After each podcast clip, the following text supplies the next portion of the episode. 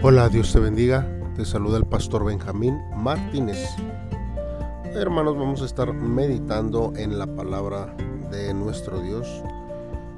Hoy domingo 21 de mayo, en el segundo libro de Samuel, capítulo 20, del versículo 1 al versículo 13. Como título este devocional, hermanos, lleva conflictos y pleitos invitamos a que pause este audio si aún no ha hecho una oración y que le pida a Dios que Él sea el que hable a su vida, a su corazón, a través de estos versos de la Biblia. Si ya lo hizo así, entonces acompáñame a poder leer la palabra de Dios. La palabra de Dios dice así. En ese lugar había un hombre perverso de la tribu de Benjamín que se llamaba Sabá, hijo de Bicri Sabá tocó la trompeta para reunir al pueblo y dijo, no tenemos herencia con David, no tenemos nada que ver con el hijo de Isaí. Vamos a casa, Israel, a nuestras propias carpas. Así que todos los israelitas dejaron a David y siguieron a Sabá, hijo de Bicri. Pero el pueblo de Judá se quedó con su rey todo el camino. Desde el río Jordán hasta Jerusalén. Cuando David regresó al palacio en Jerusalén, puso a las diez concubinas que habían dejado a cargo del palacio en una casa bajo vigilancia. David se encargaba de ellas y les daba de comer, pero nunca volvió a acostarse con ellas. Allí permanecieron como si fueran viudas hasta que murieron. El rey le dijo a Amasa, Dile al pueblo de Judá que se reúna conmigo en tres días. Tú también debes estar ahí. Así que Amasá fue a reunir al pueblo, pero le llevó más del tiempo dicho. Entonces David le dijo a Abisai, Sabá, hijo de Bicri, representa más peligro para nosotros que Absalón. Así que persíguelo con sus oficiales apresúrate para que no entre a las ciudades amuralladas, porque si lo hace, no podremos atraparlo. Así que Joab salió de Jerusalén para perseguir a Sabá, hijo de Bicri. Joab llevó a sus propios soldados junto con los quereteos y peleteos. Cuando Jehová y el ejército llegaron a la gran roca que está en Gabaón, Amasá le salió al encuentro Llevaba puesto su uniforme con cinturón y la espada envainada, pero al caminar la espada se le cayó. Joab le, preguntó a, a ¿cómo estás? Con la mano de derecha Joab lo tomó por la barba para saludarlo de beso. Amasá no se fijó que Joab tenía una espada en la mano. Joab se la clavó en el estómago a Amasá, haciendo que sus entrañas se derramaran por el suelo. Joab no tuvo que clavarle la espada de nuevo, pues ya estaba muerto. Entonces Joab, su hermano Abisai, empezaron a perseguir a Sabá, hijo de Bicre. Uno de los soldados jóvenes se quedó con el cuerpo de Amasá y dijo, todos los que apoyen a Joab y a David sigan a Joab. Allí estaba el cuerpo de Amasá, todo cubierto de sangre en medio del camino. El hombre que lo vigilaba vio que todo el ejército se detenía a verlo. Entonces lo sacó del camino, lo puso en el campo y lo cubrió con un trapo. Después de quitar el cuerpo del camino, la gente pasaba y seguía a, Joab, uniéndose a él en la persecución de Sabá, hijo de Bikri. Muy bien, hermanos, pues vamos a estar meditando en estos versos eh, con respecto, hermanos, a lo que pasó aquí. Vemos, hermanos, que dentro del pueblo de Israel comenzaron a, haber celos, hermanos. Y los celos, hermanos, fueron aprovechados por Sabá, hermanos, de la tribu, hermanos, de Benjamín, quien él llamó a las tribus del norte a rebelarse en contra de David. San Sabá, hermanos, ah, acusaba a, David de no dar parte de su reino a las tribus del norte, lo cual era más como una relación de este celos, porque recuerden que eh, quien, quien tomó el primer lugar junto con el rey fue la tribu de Judá. Hermanos, nunca es fácil poder complacer a todo el mundo, en este caso a todo el pueblo. Para algunos sectores de la nación, hermanos, era mejor rebelarse que esperar. Nosotros vemos, hermanos, que en Absalón había dado el e-, ejemplo. Ahora le seguía Sabá. Los hombres de Israel siguieron a Sabá, pero los de Judá permanecieron fieles a David.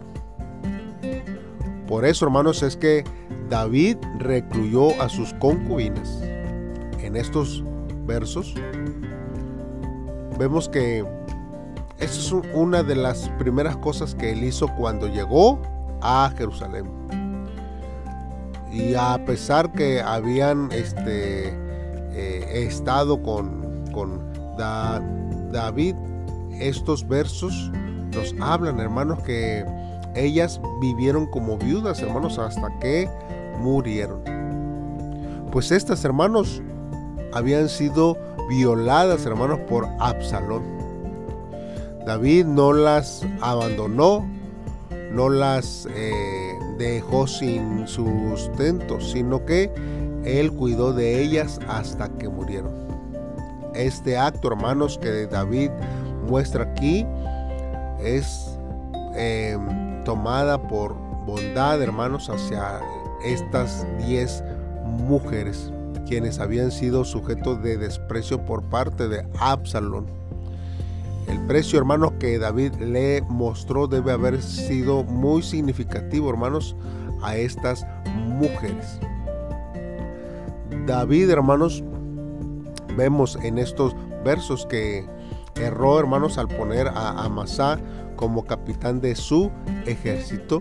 Y de nuevo, hermanos, se observa aquí que una mala decisión de David resultó en una muerte. Recuerdes, hermanos, que la decisión de David de no disciplinar a Amnón resultó en la muerte de este por Absalón. Ante el levantamiento de Sabá, hermanos, David ordenó a Amasá que reuniera a los hombres de Judá en tres días, pero Amasá sospechosamente se retrasó más de tres días. David entonces recurrió a Abisai para perseguir a Saba. Abisai tomó consigo a los hombres de Joá y a los peleteos y a los quereteos.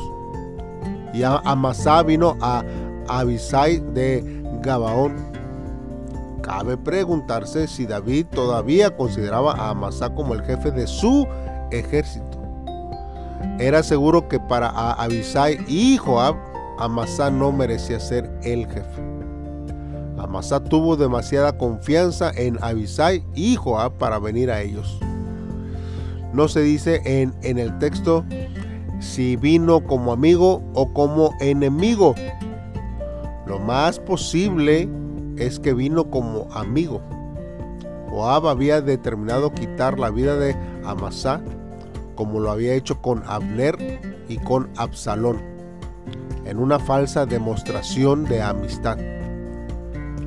Joab vino a Amasá para besarlo y al besarlo lo hirió de muerte. Joab, hermanos, volvía a actuar por su propia cuenta para quitar la vida a otro hombre en ese tiempo. Qué tremendo nosotros podemos ver de una reacción, hermanos, cuando se enfrenta uno a ciertos con, conflictos. Hay veces que podemos nosotros tomar las decisiones por nuestra propia mano, pero en su mayoría nosotros podemos vivir, hermanos, eh, en todo tiempo para poder, hermanos, ser guiados por Dios y por su Espíritu Santo. Hermanos, dentro de las situaciones que nosotros estamos viviendo, ¿qué es lo que desea Dios de nosotros?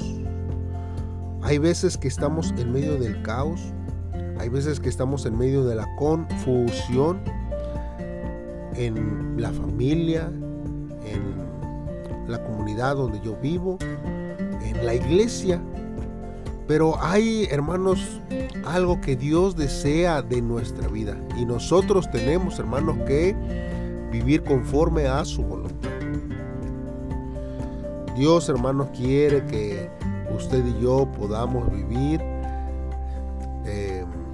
siempre haciendo las cosas que le agradan a, Dios y no las que solamente nos, nos convienen, porque hay veces, hermanos, actuamos por lo que nos conviene, pero lamentablemente, hermanos, no debemos nosotros actuar así, sino que Dios sea el que sea glorificado en todas las decisiones que nosotros hacemos. Hermanos, nosotros nos enseña en estos pasajes, hermanos, que Dios interviene siempre eh, eh, sobre aquellas personas que están en contra nuestra. Y nosotros lo, lo, tenemos que entender porque hay veces que nosotros queremos causar ventaja sobre, sobre ello cuando es Dios, hermanos, el que tiene el control y las decisiones. Porque cuando nosotros tomamos las decisiones equivocadas, los resultados desafortunadamente, hermanos, van a ser negativos hacia nuestra vida. Así que procuremos siempre vivir conforme, hermanos, a la voluntad de Dios siempre y que Dios sea, hermanos, el que nos guíe en los medios de, de conflictos, en medio de pleitos, para tomar buenas decisiones dentro de su caminar. Hagamos esta hora oración a Dios y pidámosle a Él que Él sea el que nos ayude en este día a vivir conforme a su, a su voluntad. Padre, en esta hora nos acercamos delante de ti, Dios. Hoy, Señor, sabiendo, Señor, que tú oyes nuestra oración, te pedimos, Señor, que nos des misericordia y sabiduría, Señor, para poder lidiar con los problemas que regular surgen, Señor, en medio, Señor, de las situaciones difíciles, Padre. Danos, Señor, la templanza para no, Señor, proferir ningún juicio precipitado y cometer errores, Señor, que cuesten después remediar, Dios. Hoy, Espíritu Santo, toma control de nuestra mente, de nuestro corazón y de nuestra voluntad y ayúdanos a tomar buenas decisiones en todo tiempo. Gracias Jesús por tu gran amor y por tu misericordia que nos das. En el nombre de Cristo Jesús, oh Dios, te lo pedimos. Amén. Muy bien hermanos, te invito a que mañana nos acompañes a un devocional más en este tiempo. Dios te bendiga. Bendiciones.